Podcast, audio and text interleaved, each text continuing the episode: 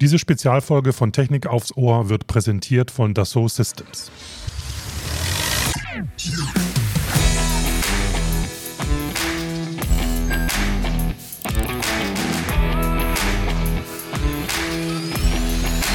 Technik aufs Ohr Spezial. Hallo und herzlich willkommen zu einer neuen Spezialfolge von Technik aufs Ohr. Heute unser Thema Transformation vom rein mechanischen Engineering zum System Engineering. Und dazu sprechen Sarah und ich mit Mike Felten. Er ist Global Account Senior Director VW Group bei Dassault Systems. Der Maschinenbau hat selbst die Transformation vom rein mechanischen Engineering zum System Engineering durchlaufen und spricht mit uns über die Einflüsse auf Organisation, Prozesse und Tools. Hallo, Herr Felten, herzlich willkommen. Hallo. Schönen guten Tag Ihnen beiden. Ich freue mich, dass ich hier sein darf. Sehr gerne, wir freuen uns auch.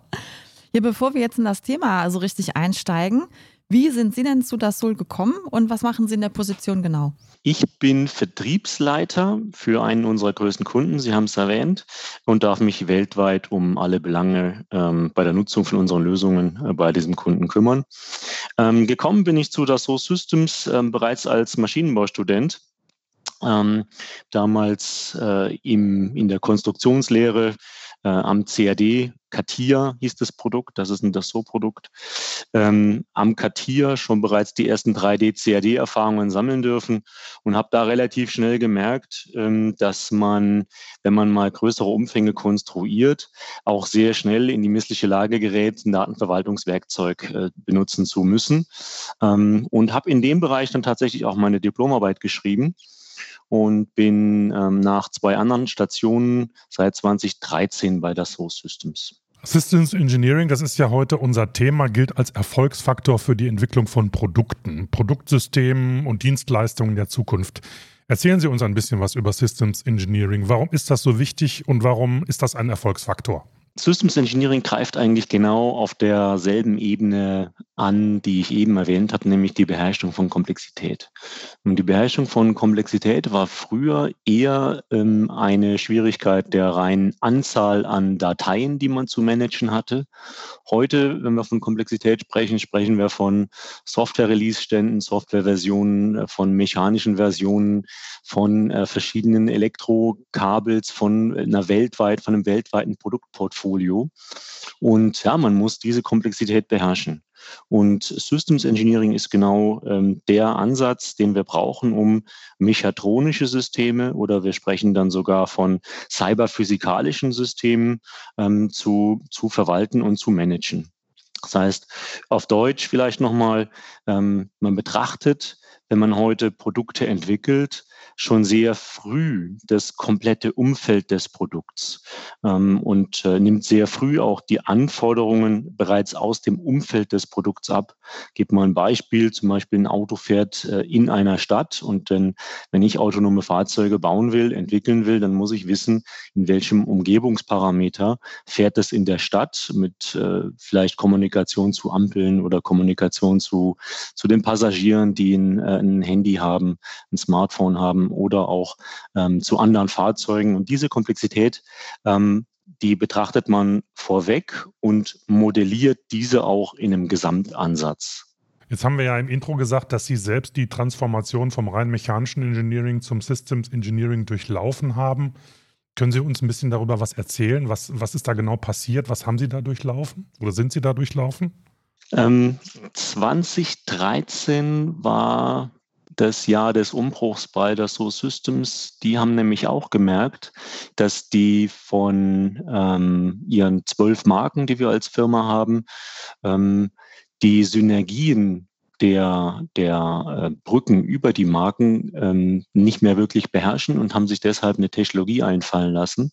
Und diese Technologie ist im Prinzip der Hebel, der uns alle ähm, bei der So Systems äh, miteinander verbunden hat nämlich ein gemeinsames Wörterbuch, wo man jetzt auf einmal ähm, von dem reinen CAD rein in die Simulation, rein in die, äh, in die Produktion ähm, viel stärker interdisziplinär ähm, Brücken baut, Leute versteht und auch ähm, Kunden anders betreuen kann, gesamtheitlicher betreuen kann durch diese Lösung. Das heißt, auch ich als Maschinenbauingenieur ähm, habe da sehr viel lernen dürfen ähm, von, von anderen Bereichen, von anderen Disziplinen, von Physikern, von Informatikern, mit denen ich früher wenig zu tun hatte. Und genau das ist eigentlich heute auch in der Industrie der Punkt, dass ähm, die Firmen dazu übergehen, die Organisationen einfach anders zu schneiden. Ähm, nicht mehr so, so starr wie früher, der Mechaniker, der Elektriker, der Softwerker nebendran, sondern es ist, ähm, ja, kommen viel mehr Disziplinen mittlerweile zusammen und, und bilden eine Einheit, um dieses Gesamtsystem in einem System äh, zu erfinden, zu entwickeln, zu produzieren. Jetzt haben Sie so schön gesagt, äh, es kann nicht so starr ablaufen wie früher. Äh, die Transformation geht dann ja auch mit einem Wandel des Arbeitsmarktes einher. Welche Skills müssen da Ingenieure und Ingenieurinnen heute haben und wie verhält es sich mit Engineers, die noch von der alten Schule sind? Also erstmal ist uns wichtig, dass wir keinen zurücklassen. Ähm, wenn, wenn jemand Know-how hat, dann ist dieses Know-how auch heute noch unentbehrlich. Mhm. Ähm, was, man, was man betrachten muss, wenn ich jetzt neue intelligente Systeme habe, zum Beispiel die ähm, bionische Strukturen sich ausdenken, um das Thema, um, um ähm, dann Geometrien, also ähm, Produkte 3D zu drucken, Ne, dann, haben, dann sind die ja heute anders ähm, von der Gestaltung als früher, wie man die ähm, gefräst, geschweißt äh, oder gefeilt hat, äh, gestanzt hat. Dann sind es andere Strukturen, aber letzten Endes kommt es ja darauf an, dass ich jemanden davor habe, den Ingenieur davor habe, der entscheiden kann, was ist denn die beste Struktur, das beste Produkt für meinen Endkunden. Das nimmt mir auch heute eine Maschine nicht ab. Hm. Die Geometrien und die, ähm, die Produkte sehen zwar alle sexy aus, ähm, aber ich muss trotzdem entscheiden. Und das ist eben das, wo ich sage, ähm, Know-how ist auch heute noch unentbehrlich. Ähm, die, die Ingenieure müssen, äh, wandeln sich so ein bisschen vom, vom selber tun hin zum Entscheiden. Was mhm. soll hinten rausfallen? Und das ist ein, ein Skill, ähm, ja, wo man früher vielleicht weniger Wert drauf gelegt hat, ähm, dass man, dass man halt auch wirklich die Entscheidungsmatrizen dann vorlegt und sagt, okay, aus den und den Kriterien, die ich vorher abgestimmt habe, mit Marketing, mit Kunden, ähm, mit der Produktion, entscheide ich mich jetzt für dieses Design, für die, äh, für das Material, für die Anmutung und werde das so in den Markt bringen. Gut, das ist natürlich die Automobilindustrie ja offensichtlich auch für Sie speziell ein Betätigungsfeld und da ist das Thema Produktion natürlich ganz wichtig und in der Produktion ist es ja genau die Kunst, Engineering und Fertigungsprozesse zu optimieren und systemtechnisch zu unterstützen. Wie setzen das Ingenieure und Ingenieurinnen in der Praxis um? Äh, können Sie da einen Einblick geben in die Kundenherausforderungen oder auch in die Herausforderungen, die Sie selber dabei haben? Ich glaube, das ist genau der Punkt, wo wir wieder referenzieren auf, der, auf den Anfang unseres Gesprächs, ähm, nämlich der Übergang von Disziplin zu Disziplin. Mhm. Und auch hier Engineering zur Produktion ähm, ist immer noch bei vielen ähm, sehr dateilastig, sage ich es mal. Das heißt, man, man schiebt, die eine Disziplin ist fertig, man schiebt ähm, den Arbeitsstand über den Zaun in die Produktion und sagt, viel Spaß damit, ähm, das müsste so funktionieren. Müsste. Heute ist es allerdings so, genau, heute ist es allerdings so, dass, ähm, dass viel enger verzahnt miteinander entwickelt und produziert wird. Die Produktion muss viel früher eingebunden werden, um äh, einfach die Geschwindigkeit, ähm, die, ich, äh, die ich am Markt brauche, ähm, hinzubekommen. Das heißt, ähm, auch die, die heutigen Firmen gehen dazu über, neue Technologien zu nutzen, ähnlich wie Google Docs, falls ich die Schleichwerbung machen darf, wo man gemeinsam so. ähm, wo man gemeinsam auf, auf solche Technologien oder auf, auf Produkte schaut und ähm, aus allen Sichten quasi auf die Produktentwicklung schaut, um dann mhm. frühestmöglich ähm, Änderungen von meinem Gegenüber mitzubekommen und so dann auch für mich entscheiden zu können, wie gehe ich mit, mit dieser Änderung um äh, und, und wie arbeite ich hier das beste Ergebnis im Team. Ja, welchen Einfluss hatte denn äh, der Wandel hin zu System Engineering auf das Dassault und die Kunden im Speziellen? Systems Engineering ist für uns der Hebel viele neue Themen angehen zu können, mhm. genau wie für unsere Kunden. Ich denke, mit dem Schritt, den wir als das So System 2013 gemacht haben, ähm, sind wir vielen Kunden ein Stück weit ähm, voraus. Wir sind eine Hightech-Firma, wir haben uns äh, unsere eigene Vision quasi erstellt und gehen mit dieser Vision ähm, zum Kunden, lassen das spiegeln. Ähm, das äh, resoniert auch ganz gut. Und bei vielen Kunden oder mit vielen Kunden machen wir auch Co-Innovation. Das heißt, äh, die ganzen Ideen, die wir haben, die kommen nicht nur ähm, aus unserem Hirn, sondern entstehen auch tatsächlich in der Interaktion mit Kunden, mit äh, Innovatoren, mit Inkubatoren, ähm, wo man dann so ein Thema wie Systems Engineering zum Beispiel auch in äh, gewissen Aspekten gemeinsam aus der Taufe heben kann. Kommen wir nochmal zurück auf Ihr, ich sag mal, Spezialgebiet, nicht vielleicht der falsche Ausdruck, aber Sie sind ja eben halt nur für den großen Autohersteller, äh, den wir am Anfang genannt haben, unterwegs. Und da heißt es ja immer, kluge Software ermöglicht heute die Vernetzung unserer Autos. Im Vorgespräch haben Sie mal so schön griffig gesagt, es geht weg vom Blechbiegen. Holen Sie uns da und unsere Hörerinnen und Hörer mal ab. Was meinen Sie genau damit? Dass eben die USPs, wird man so schön sagen, also der, der, der Kaufanreiz ähm, für ein Fahrzeug ein Stück weit weniger interessant ist, ähm, wenn es darum geht zu vergleichen, habe ich jetzt das geringste Spaltmaß, äh, ja oder nein, oder habe ich das beste Infotainment-System. Gerade die, ähm, die junge Generation legt dann da sehr, sehr viel Wert drauf, natürlich das Smartphone ans Auto ähm, anzubinden. Die Connectivity ist da teilweise viel wichtiger als, ähm, als äh, ein Spaltmaß ne, von der Motorhaube zur Karosserie, ähm, was dann wiederum auch für, für Kunden, für Industrieanwender ähm, einen Wandel intern fordert nämlich diese, diese Skills und Fähigkeiten, die man haben muss, ein, äh, ein Infotainment-System zu bauen, ähm, die wachsen ja nicht auf den, auf den Bäumen, sondern die muss man sich hart erarbeiten. Ne? Da kommen diese ganzen Firmen aus USA, aus China, aus Japan ähm, mit, mit äh, Hightech-Ansätzen und äh, hatten uns da ein Stück weit, ähm, denke ich mal, einen, einen Wissensvorsprung voraus, den wir in Deutschland, denke ich mal, wieder ganz gut kompensieren werden mit, mit neuen Fähigkeiten, die wir erlernen und äh, Fahrzeuge ähm, deutlich anders zu gestalten als, als früher, äh, bis hin zum autonomen Fahren, was dann nochmal eine neue, man spricht ja da von User Experience mhm. bringen wird. Ähm, nämlich, ja, wenn ich den Innensitz drehen kann, äh, und das Fahrzeug autonom fährt, dann wird es nochmal wichtiger, dem Passagier ähm, ein, ein, Gefühl zu geben, eine Experience zu geben, äh, die, die ihn einfach mitreißt und begeistert, äh, sich für dieses oder jenes Fahrzeug zu entscheiden. Und da rückt halt so ein Thema wie Spaltmaß und Blechbiegen ein Stück weit in den Hintergrund. Mhm. Warum glauben Sie denn an die Zukunft des autonomen Fahrens? Ich denke, hier gibt es ähm, ganz, ganz viele Gründe. Zum einen äh, ist die Technologieentwicklung äh, so schnell, dass man sie gar nicht mehr ähm, wegdenken kann. Mhm. Und zum anderen wird es auch sehr viele Probleme lösen ähm, sei es von äh, der, der Gefahr durch den Menschen im Straßenverkehr, die ausgemerzt werden wird. Sicherlich am Anfang noch, noch ein schwieriges Thema, aber letzten Endes, äh, wenn die Fahrzeuge alle miteinander vernetzt sind, mit den Städten vernetzt sind, wird es zu weniger Unfällen führen. Zum Zweiten haben wir natürlich in der Transportbranche, heute zum Beispiel im Lkw-Bereich, jetzt schon zu wenig Fahrer, die die Last Mile beliefern. Mhm. Und äh, auch das wird ein Thema sein, ähm, wo äh, autonomes Fahren wenig, wenig wegzudenken ist.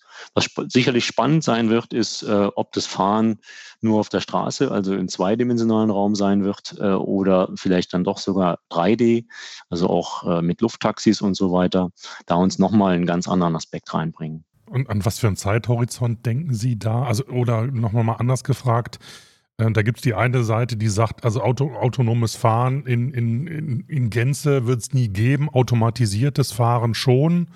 Aber was glauben Sie, wie weit, wie lange wird es noch dauern, bis wir wirklich irgendwann mal alle nur noch mit autonomen äh, Fahrzeugen, egal ob Boden- oder Luftgesteuert, unterwegs sein werden?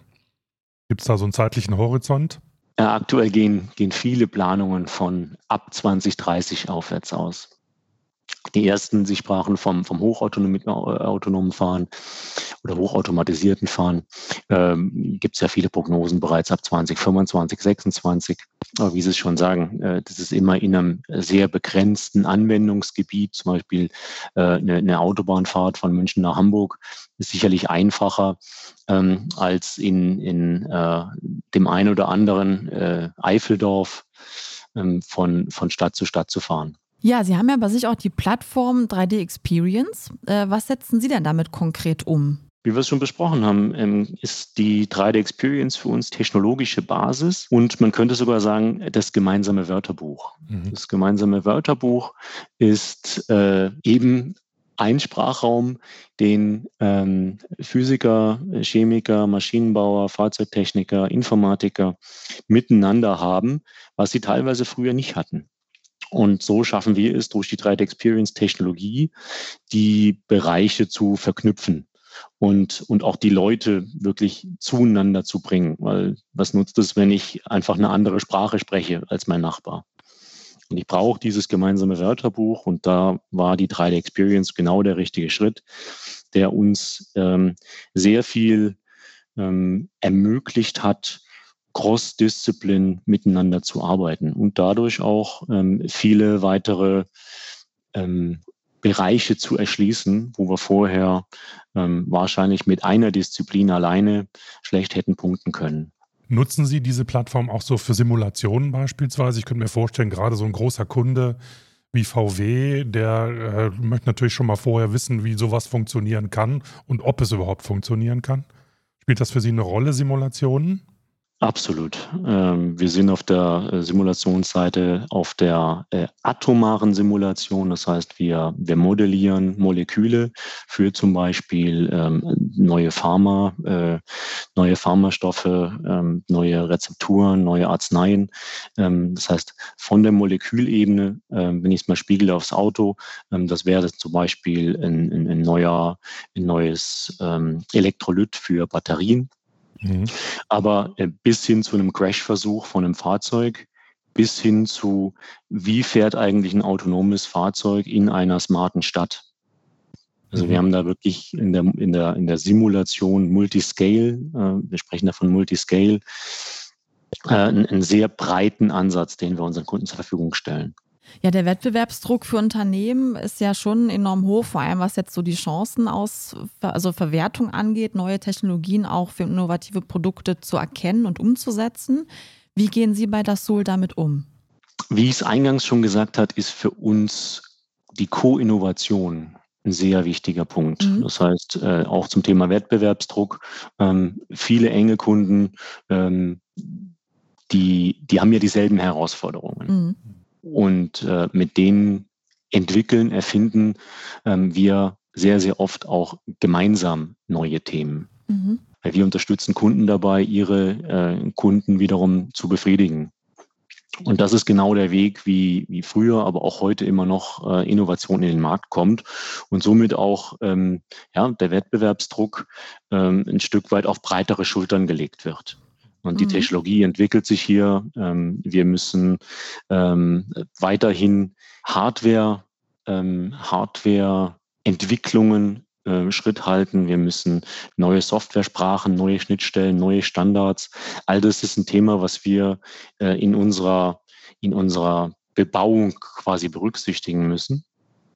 Und dem stellen wir uns. Aber ich denke, das Thema Co-Innovation ist, ist schon äh, sehr, sehr entscheidend, wenn es darum geht, äh, den Wettbewerbsdruck für uns, allerdings auch für unsere Kunden zu beherrschen. Also ich habe jetzt gelernt, Co-Innovation und Interdisziplinarität so früh wie möglich, nichts mehr über den Zaun werfen und sagen, wird schon irgendwie gehen, ist so eine ihrer Devisen oder Prämissen bei Dassault. Also interessantes Thema, interessanter Absolut. Bereich. Und ja. ich glaube, die Entwicklung ich weiß nicht, wie Sie das sehen, Herr Felten, die ist so extrem schnell. Äh, da muss man aufpassen, dass man nicht ins Hintertreffen gerät, oder? Eben, da sprechen Sie es an.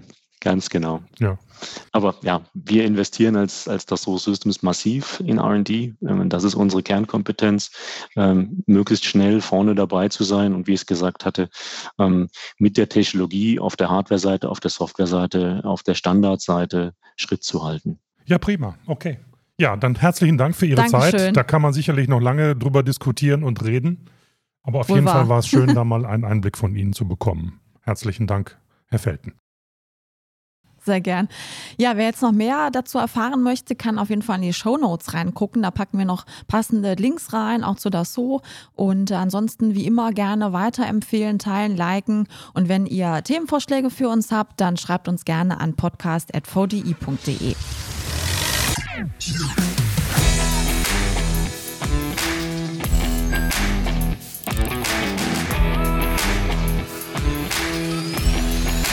Technik aufs Ohr Spezial. Diese Spezialfolge von Technik aufs Ohr wurde präsentiert von Dassault Systems.